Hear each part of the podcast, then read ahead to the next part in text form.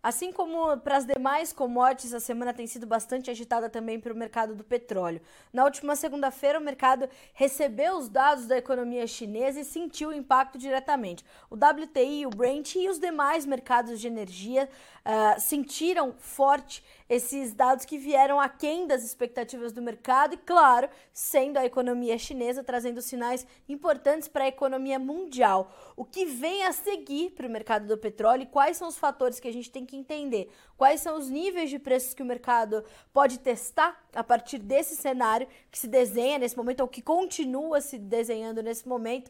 É o que a gente vai conversar agora com o nosso convidado Flávio Walter Inácio Inocêncio, que é diretor da Helios Advisor e fala conosco direto de Lisboa, em Portugal. Flávio, boa tarde, é um prazer receber você novamente aqui no Notícias Agrícolas. Seja bem-vindo. Boa tarde e mais uma vez obrigado pelo convite. Nós é que agradecemos a sua gentileza de, de estar conosco.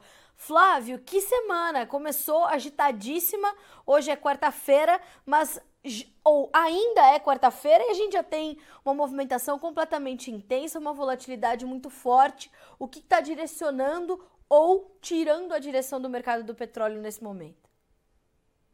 Uh, há várias, várias razões uh, que explicam o que está-se a passar. Eu, eu, diria que o principal risco é o risco da um, recessão, uh, que parece certa.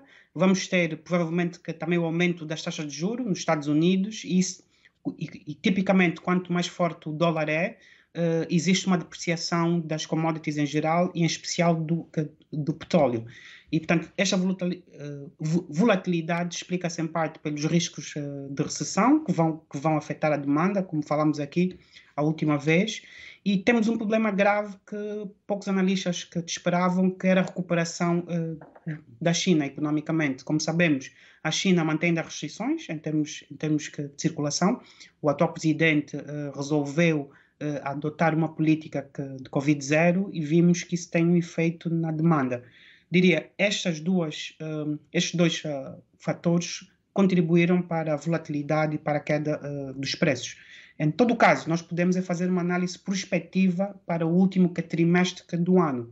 Aí eu tenho uma posição um bocado mais bullish, de menos bearish, isto é, uma, uma posição menos, mais otimista para os preços e menos pessimista.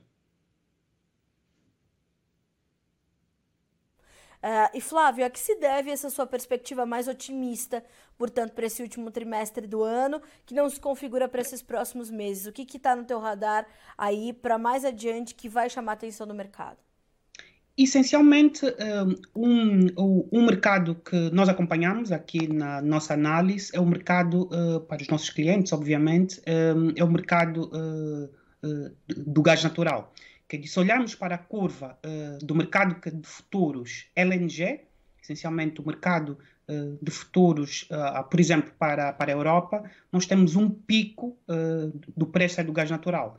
E o que é que está a acontecer? O preço do gás natural que está a ser que, que é tão elevado que já vemos muitos países europeus, posso dar o exemplo da Suécia, de onde, por exemplo, vem a Greta Thunberg, está a utilizar agora petróleo para produzir eletricidade.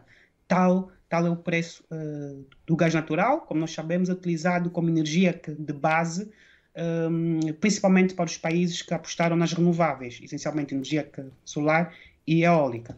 Então, o preço do gás natural está máximos históricos e provavelmente vamos ter, no último trimestre do ano, um problema muito, muito mais grave uh, derivado uh, dos problemas de oferta e políticos que derivam da guerra da Ucrânia. Então, o preço do gás natural uh, vai ter uma tendência para subir à medida que o outono uh, começa na Europa, dentro de um, dois meses, e à medida que ehm, a eletricidade uh, também subir. O outro fator é o preço de eletricidade. Como sabemos, o gás natural é utilizado essencialmente para a produção elétrica e os preços na, na Alemanha, por exemplo, a Bloomberg noticiou que atingiram cerca de 500 euros um, o megawatt hora. Portanto, isto, isto são preços absurdamente altos. Uhum. Uh, estamos a falar preços 10 vezes que, superiores ao equivalente uh, o, ano, o, ano, o ano anterior, uh, 2021. Então, isto vai arrastar o preço do petróleo para preços, preços elevados. a questão da recessão uh, parece-me muito provável para a Europa, para os Estados Unidos. Uh, os países, para combater a inflação, vão aumentar as taxas de juro e isso, vai, isso pode ter um efeito uh, negativo para os preços, mas olhando para o gás natural e o mercado de eletricidade, isso vai a, a, afetar o mercado do crudo, então dificilmente eu vejo preços muito baixos no médio prazo, isto é, no último trimestre do ano. Certo. Uh, você citou a questão da recessão na Europa, da possibilidade de uma recessão na Europa, nos Estados Unidos, uh, e como é que você vê todo esse quadro se traduzir para a China. A, a gente trouxe essa, a gente trouxe no mercado, recebeu essa semana, né, alguns dados importantes sobre a economia chinesa que impactaram o mercado de commodities de uma forma muito agressiva na segunda-feira. Uh, eles vão continuar influenciando o mercado de petróleo também, ou o mercado vai se focar nesses outros casos que você acabou de pontuar, principalmente esses preços recordes do gás natural batendo naturalmente é, de uma forma também é, inevitável no mercado de petróleo. Flávio. Uh, esse fator adicional China é muito importante e nós vimos, vemos que sinais de arrefecimento uh, no mercado chinês. A China é o segundo maior consumidor de, de petróleo uh, no mundo, a seguir os Estados Unidos, e também é o maior consumidor de commodities a nível mundial e, e, muitas commodities que também vêm de petróleo e gás via, via setor petroquímico vendidos eh, como, como derivados, obviamente, que são, que, são, que são outro produto, que utilizam petróleo e gás. Então, a China é um fator muito importante e preocupa muito a economia uh, chinesa. Um, pela, pela política agressiva que o atual presidente que tomou que relativamente ao Covid, e o outro, em especial, este arrefecimento uh, da economia que, chinesa que eu, eu não esperava. Portanto, isto é um fator, sim, que temos que considerar. Uh, de agora, olhando para os Estados Unidos, olhando para a Europa, uh, vai ser muito difícil alterar uh, a procura de commodities até o final do ano.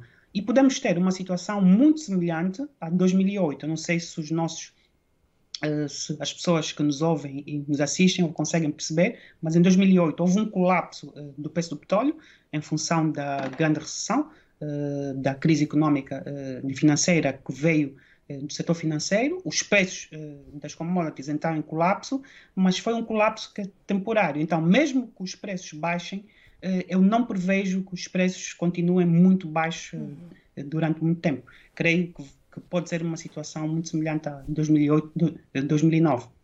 A gente testou é, patamares para o WTI abaixo de 87, 86 dólares o barril nessa semana. Hoje a gente tem uh, uma alta novamente para esse, esse mercado. O Brent também está subindo. A gente tem 88 dólares no WTI. Você acha que a gente tem espaço para voltar a ver as cotações superando os 90 dólares, Flávio? Ou como é que fica tudo isso? Uh, nessa, nessa perspectiva de preços, efetivamente, de mercados, tanto para o WTI quanto para o Brent, que é uma referência mais global, né? Sim. Uh, nos Estados Unidos, como sabemos, é um, é um mercado um bocado uh, diferente, porque eles ainda têm o petróleo de xisto. Então, o comportamento do WTI explica-se em parte por causa do, desse grande mercado petrolífero americano, um, e é um mercado muito uh, dinâmico, uh, mas eu não prevejo que os preços continuem baixos durante bastante tempo. Sim. O que pode acontecer uh, é uma situação de baixa de preços que, temporários, uma subida relativa nos próximos meses, isto é, dois, três meses, eu diria a partir de setembro, outubro, né, nós podemos ver uma recuperação do preço, depois podemos ter que, novamente um colapso em função que, da recessão. Portanto, como sabemos, os bancos centrais que têm vindo aumentando as taxas de juros, que, porque nós estamos a viver preços uh, uh, como nunca vimos. Uh, temos a maior inflação no mundo ocidental dos últimos 40 anos. o Reino Unido é um exemplo, que mantém a sua política monetária autónoma, a União Europeia, principalmente através do BCE, e também a Federal Reserve. E, esta subida agressiva de taxas de juro pode enviar eh, sinais incorretos para, para o mercado. Mas a procura por petróleo, em termos fundamentais, não vai uh, baixar muito. Pode baixar um bocadinho, mas os preços nós estimamos que eles, eles vão recuperar. E o que é que, e o, e o que, é que nos dá esta certeza? como disse, a OPEP tem um relatório mensal que é o Monthly Oil Market Report, onde basicamente fazem uma análise das previsões e das perspectivas das várias commodities, incluindo o petróleo. Eles têm que olhar para as várias commodities e para a energia em geral. Aliás, a energia é que tem sido o principal uh, fator para o aumento dos preços de, uh, uh, dos preços dos consumidores e, essencialmente, se tivéssemos um mercado energético mais confiável. E a OPEP prevê, no último trimestre uh, de 2022, portanto, ainda prevê uh, uma subida uh, ligeira do, da procura agregada, da demanda agregada por, por petróleo. Embora, neste último relatório que, de agosto, eles tenham previsto Uh, portanto, tenham uh, baixado uh, ligeiramente as, as, as perspectivas da demanda. Uhum. Mas no último trimestre, eles mantêm a previsão da subida de 2 milhões uh, de barris de demanda agregada. Uh, tudo vai depender da dinâmica do mercado. Portanto, e considerando o, o problema de falta de gás natural, nós podemos ter o efeito de substituição. Isto é, muitos países utilizar o petróleo para a produção elétrica, o que não é o ideal, mas em caso de colapso da, da oferta eh, de gás natural, muitos países vão eh, voltar para o carvão, como está a acontecer na Alemanha e na Europa em larga escala, o que é mau para o ambiente, eh, porque não há gás suficiente e isso vai se traduzir também numa procura maior para petróleo, em emergências, obviamente, para produção elétrica. Isto está a acontecer em países como a Suécia, o que é algo impensável, porque a Suécia é dos países que mais investiu em renováveis e até tem o, uh, tem energia nuclear. Então, é nesta interação das várias fontes energéticas que temos que ver o futuro uh, do preço que, do petróleo. Então, nós, nós mantemos preços à volta dos 100 dólares ou mais uh, para o final do ano. Agora, tudo vai depender das notícias um, de comportamento dos consumidores. E outro conceito muito importante que nós utilizamos no setor petrolífero é o conceito da destruição da demanda ou do declínio uh, da demanda. Isto é, a demanda pode cair, que temporariamente, que durante alguns meses, e recuperar rapidamente. A demanda só deixa de existir quando há destruição é da demanda. E nós, a meu ver, não estamos ainda numa situação onde houve uma destruição da demanda. O que tivemos é um declínio que, temporário, que tem a ver com uh, com esses fatores que nós mencionamos, a recessão, os problemas que há na China, em termos da procura agregada por minerais em geral e commodities em geral, inclusive até de uh, commodities agrícolas, mas dificilmente vejo um colapso de preços de petróleo como tivemos em, em 2020, e se ocorrer, vai ser algo muito temporário e, e, e vai ser compensado logo nos meses a seguir. Então, não, não estamos numa situação típica de destruição uh, da demanda, que é o que muita gente às vezes diz e, e que confunde esses conceitos. Uma coisa é o declínio uh, da demanda, este declínio pode ocorrer, mas depois pode, pode aumentar em função dos sinais uh, dos preços. Outra coisa é a demanda desaparecer.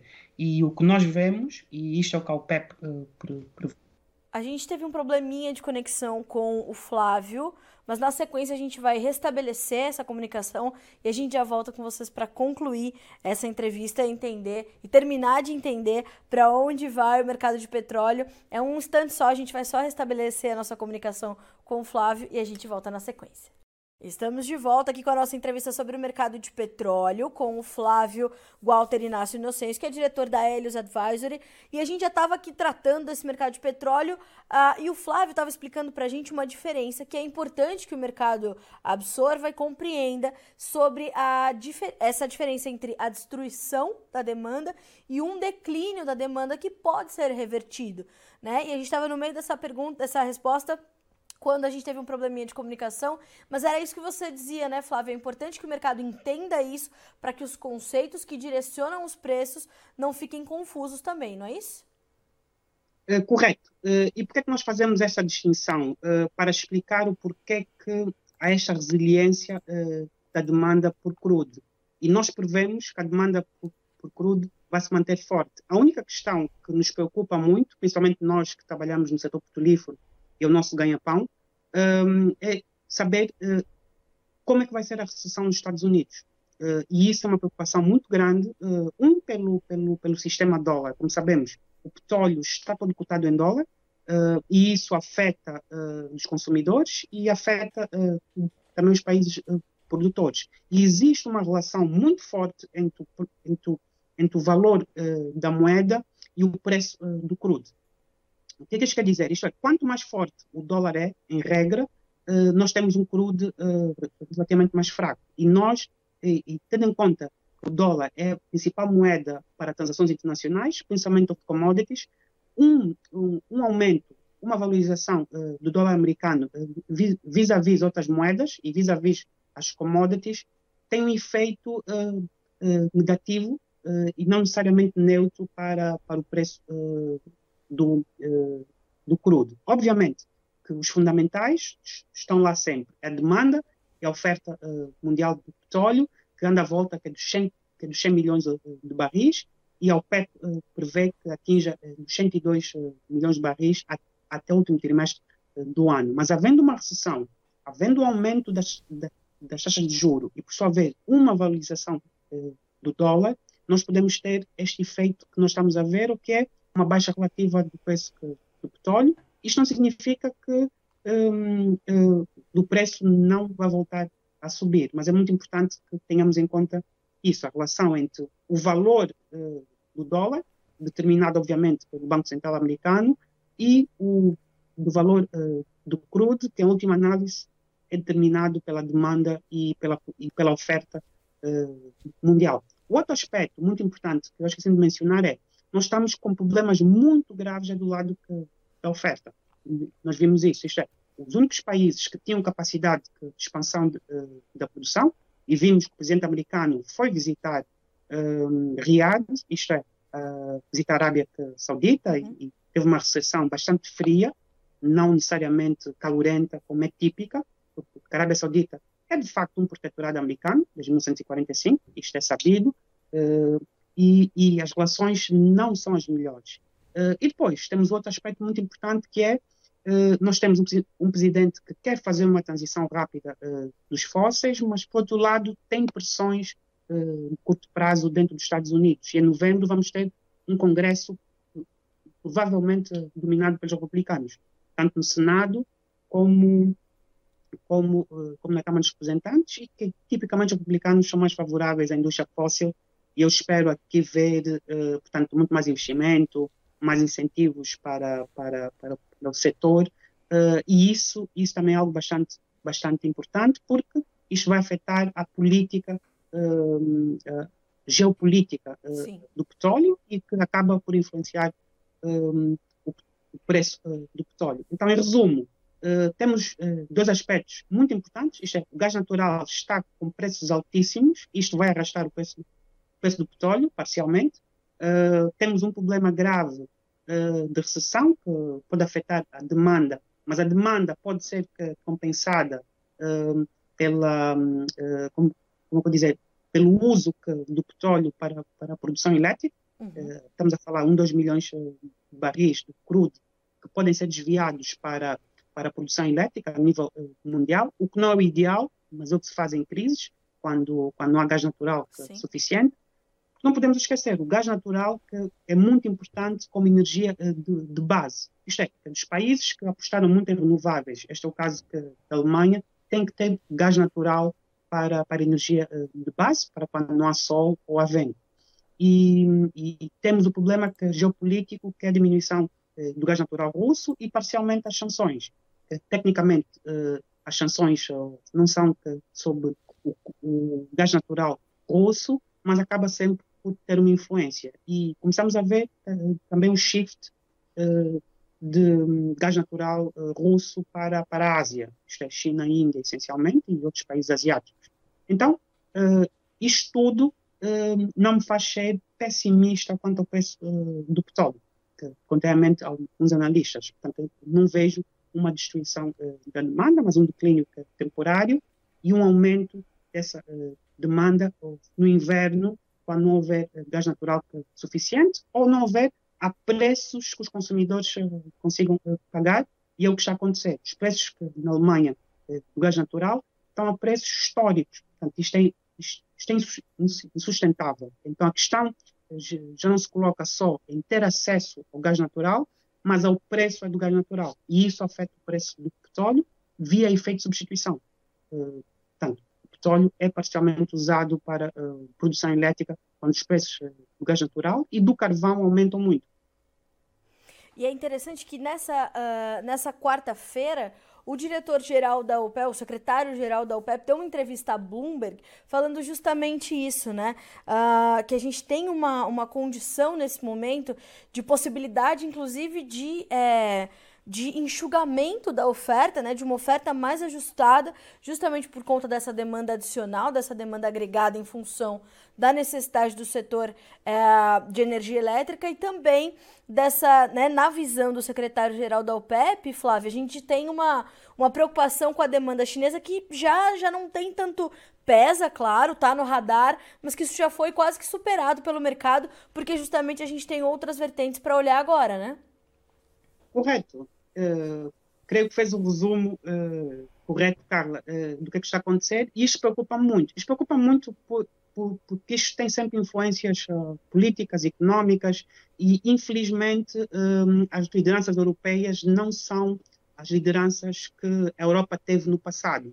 Eu não vou aqui entrar em questões políticas, que é irrelevante, mas dizer só que provavelmente a Europa precisa de pessoas um, líderes europeus, especialmente na Alemanha, França, o Reino Unido, um, que percebam a dinâmica uh, do mercado e poupem o máximo aos, aos, consumidores, até porque preços muito elevados uh, também não são bons para os países produtores, que podem destruir a demanda. Aí sim, quando os preços atingem 150 dólares o barril e permanecem uh, durante um ano, isso pode destruir a demanda não meramente afetar a demanda uh, no curto prazo ou médio prazo. Então, os preços precisam estar preços moderados. Agora, preços muito baixos nós não prevemos aqui pelas razões que nós indicamos uh, e também aqui uh, temos a Agência de Energia Internacional que tem um plano para os países europeus, essencialmente para diminuírem o consumo energético neste último trimestre do ano.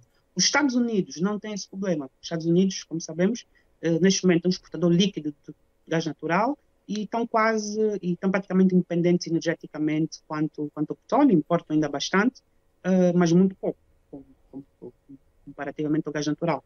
O continente europeu e asiático, se olharmos para o Japão, a China e a Índia, é que tem este problema muito grave de segurança energética. E isso é um dos aspectos uh, muito importantes. E por que a Alemanha? Porque a Alemanha, eu, é o motor uh, da União Europeia. É o país mais importante, é a maior economia, é o país que mais produção industrial tem, a, a seguir aos Estados Unidos e a China é o país que mais exporta. Uh, então, a Alemanha é um país muito, muito importante. E, e a Alemanha uh, está com uma crise enorme. Aliás, eu prevejo que vai haver eleições antecipadas. O atual primeiro-ministro alemão goza de um índice de popularidade muito baixo, Sim. está uh, há poucos meses, está numa coligação a três, eh, nós vamos ter eleições antecipadas, uh, provavelmente para o ano ou na Alemanha, e vamos ter um novo chanceler. Este chanceler, infelizmente, uh, está numa coligação com os liberais e o, e o Partido Ecologista, os verdes, os verdes alemães, um, e infelizmente não conseguiram dar conta do recado porque herdaram esta situação que veio da guerra da Ucrânia. O outro fator muito importante é o fator guerra. Nós podemos ter uma interrupção ainda maior eh, do gás natural eh, se a guerra aumentar de intensidade na Ucrânia eh, e os russos decidirem diminuir ainda mais as exportações de gás. Neste momento, o gás natural continua a fluir pela Ucrânia. muita gente não, não sabe isso, mas ninguém ataca os gasodutos e a Rússia continua a receber dinheiro, a Ucrânia também, pelo, pelo, pelos direitos de trânsito. Um, e a questão é de saber que isto é uma situação bastante uh, complicada. Em última análise, uh, a Rússia pode, pode cortar totalmente o gás natural uh, à Alemanha, de provocar uma recessão sem muito pior do que tivemos em memória. Portanto, tudo isto leva-me a dizer que eu não prevejo preços muito baixos para o último trimestre do ano. Tá certo. Flávio, eu te agradeço muito por estar conosco nessa quarta-feira. Uh, você já é parceiro do Notícias Agrícolas, certamente vai estar mais vezes conosco para a gente continuar monitorando esse mercado.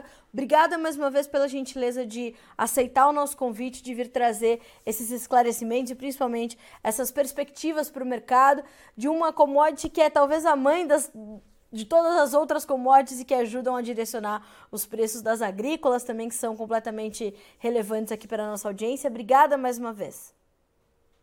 Obrigado eu e boa tarde. Boa tarde. Boa quarta-feira e bom restinho de semana para você. Até mais.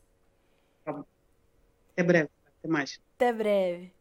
Senhoras e senhores, Flávio Walter Inácio Inocêncio, que é diretor da Helios Advisory, falando conosco direto de Lisboa, em Portugal, para trazer essas perspectivas, portanto, do mercado do petróleo. Segunda e terça, baixas agressivas. Hoje, como é um dia de recuperação para as demais commodities, para o petróleo não é diferente. O que a gente vê né, nessa, nessa análise do Flávio, que é muito importante, nesse primeiro momento a gente tem realmente uma pressão sobre as cotações, mas dados os preços recordes do gás natural, a gente vê uma demanda demanda podendo migrar para o petróleo, já migrando, né? A China precisa, a China está numa crise energética, isso já é sabido. Né? E agora vem até pedindo para as siderúrgicas diminuírem as suas atividades para evitar um corte maior de energia que já está acontecendo. Tudo isso vai se somando a um cenário onde a oferta está apertada, palavras do diretor da OPEP nessa quarta-feira em entrevista a Bloomberg. De outro lado, a gente sabe que os temores de recessão na Europa, na, nos Estados Unidos e um crescimento menor da economia chinesa trazem incertezas sobre a demanda. Mas com o quadro de fundamentos bastante claro que acabou de ser descrito e detalhado aqui pelo Flávio, ele acredita que haja espaço para preços sustentados e mais altos do que esses que a gente está vendo agora para o petróleo nos último, no último trimestre do ano. Né? Então a gente tem preços hoje, vamos checar aqui as cotações nesse momento, uh, porque a gente tem ali uma, uma movimentação de alta, né? Os preços estavam subindo quase 2%, a hora que eu comecei a conversar aqui com vocês nesse boletim. Uh, e tanto para o Brent quanto para o WTI, preços em alta. O WTI agora vale, vejamos a cotação em tempo real. Então, logo a internet me permita, né? Uh, a gente tem ali pouco mais de 88 dólares por barril. Mais cedo a gente tinha ali algo perto de 86. O mercado foi intensificando o seu ganho e vai trabalhando então com essas referências, como eu falei, alta de quase 2%. 88 dólares e 20 centavos vale agora o barril do WTI, mercado norte-americano, né? Mercado futuro norte-americano e o Brent também subindo na, na tarde dessa quarta-feira. É uma retomada, mas o mercado ainda tentando redefinir os seus rumos diante dessas, desses fatores todos que a gente acabou de citar. Se você está chegando agora, já já essa entrevista vai estar tá na íntegra disponível para você assistir aqui no Notícias Agrícolas. Fechado? A gente se vê já já para o fechamento do mercado da soja. Até mais! Se inscreva em nossas mídias sociais. No Facebook, Notícias Agrícolas. No Instagram, arroba Notícias Agrícolas. E em nosso Twitter, arroba Norteagri. E para não perder nenhum vídeo, não se esqueça de nos acompanhar no YouTube e na Twitch Notícias Agrícolas Oficial.